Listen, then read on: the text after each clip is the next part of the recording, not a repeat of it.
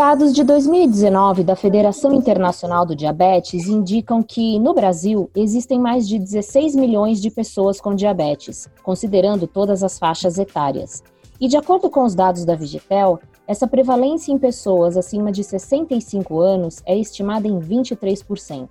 Uma coisa é fato: cuidar do idoso com diabetes exige atenção redobrada, dada aos mecanismos fisiológicos inerentes ao envelhecimento e por isso a atenção especializada é fundamental.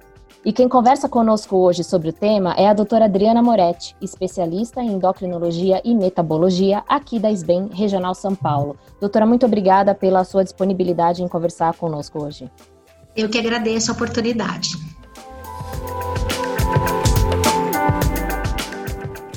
Quais os principais desafios no tratamento do diabetes no idoso e qual tipo de diabetes é mais frequente nessa idade?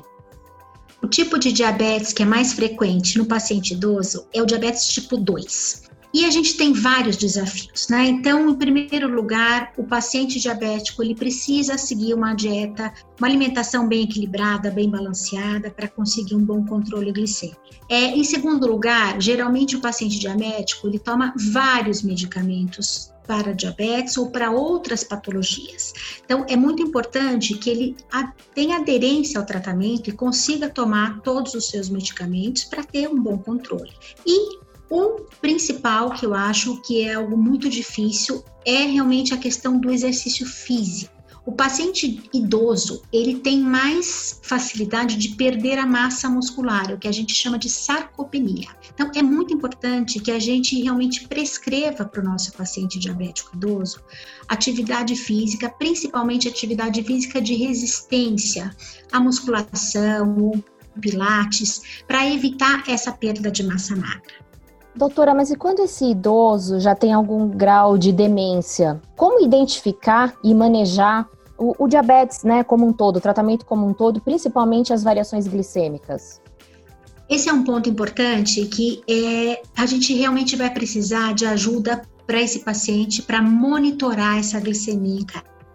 Né? Então, é, essa monitoração ela pode ser feita através dos exames de ponta de dedo, se o paciente ele tem um grau de demência ele não consegue fazer sozinho, a gente pode pedir para um familiar ou um cuidador que faça isso, ou a gente pode usar aquele sistema de monitorização contínua da glicose, que é através de um aparelhinho, que o paciente coloca um chipzinho no, no braço, né, e ele vai com o aparelho passando, monitorando a glicemia várias vezes ao dia. Isso nos ajuda a ver todo o controle das 24 horas desse paciente. E com isso, a gente tem mais possibilidade, mais dados para poder mexer nos medicamentos, para poder é, ampliar esse tratamento dele.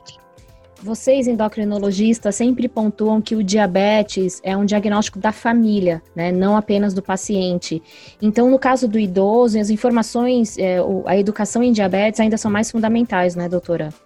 Fundamentais. Eu gosto muito quando o idoso vem acompanhado na consulta ou do familiar ou do cuidador, né? E muitas vezes vem acompanhado de ambos. Eu acho extremamente importante essa participação do familiar no tratamento, porque o diabetes exige muito conhecimento, né? Quanto mais a gente conhecer a doença e a necessidade de monitorar a glicose, melhor vai ser o resultado no tratamento. Doutora, você comentou que nessa faixa etária alguns medicamentos já vêm fazendo parte da vida do idoso. Então, pensando no lado do endocrinologista, que conduta que ele deve seguir quando tem esse manejo da doença, né, do diabetes, junto dessa polifarmácia?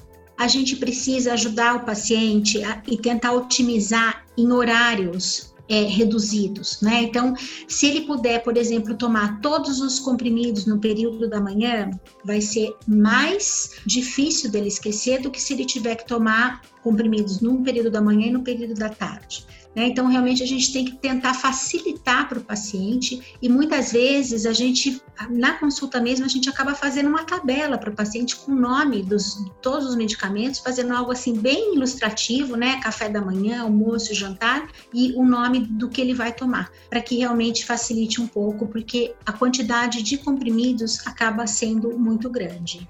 Doutora, eu queria que você relembrasse aqui para os nossos ouvintes quais são as principais complicações do diabetes e quais delas são mais evidentes nessa faixa etária.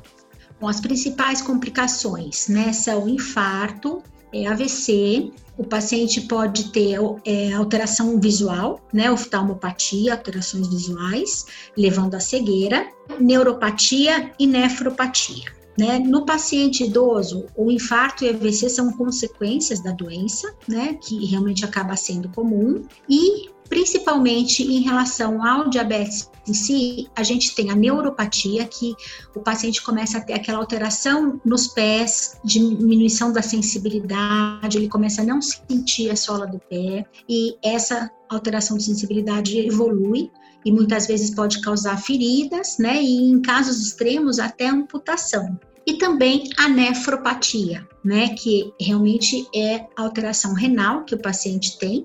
Essa alteração ela é progressiva ao longo dos anos e muitas vezes na idade, é, na idade adulta e, e, na idade quando o paciente é idoso, ele pode evoluir para uma piora dessa nefropatia, às vezes tendo necessidade até de se submeter a sessões de diálise. Doutora, é, alguma recomendação aos colegas, agora médicos endocrinologistas, em relação à prática clínica sobre esse tema específico, nessa população específica? Uma coisa muito importante é a gente tem que individualizar o alvo glicêmico do nosso paciente. Então, um paciente de 65 anos, ele tem um alvo glicêmico tanto para glicemia de jejum quanto para hemoglobina glicosilada, que é aquele exame que mostra a média da glicose dos últimos três meses. Um paciente de 90 anos, ele tem um alvo diferente. Ele pode ter um alvo com uma glicemia um pouquinho mais alta, tanto de jejum quanto uma hemoglobina glicada, porque a grande dificuldade nos pacientes idosos é fazer com que ele não tenha um quadro de hipoglicemia. A hipoglicemia é quando o açúcar no sangue cai e muitas vezes no paciente idoso ele pode não, não sentir que a glicemia caiu. Então, isso é uma coisa realmente muito preocupante. É, a gente tem que estar atento a isso, por isso a necessidade da gente estar sempre monitorando. E para esses pacientes mais idosos, realmente a gente deixa um alvo glicêmico um pouquinho maior é, como objetivo para não ter, para evitar mesmo essas crises de hipoglicemia. Porque essas crises de hipoglicemia elas podem desencadear até um AVC, e um infarto. Aí, esse foi o recado da doutora Adriana Moretti. Obrigada, viu, doutora, por você estar conosco hoje aqui. Eu que agradeço a oportunidade de participar.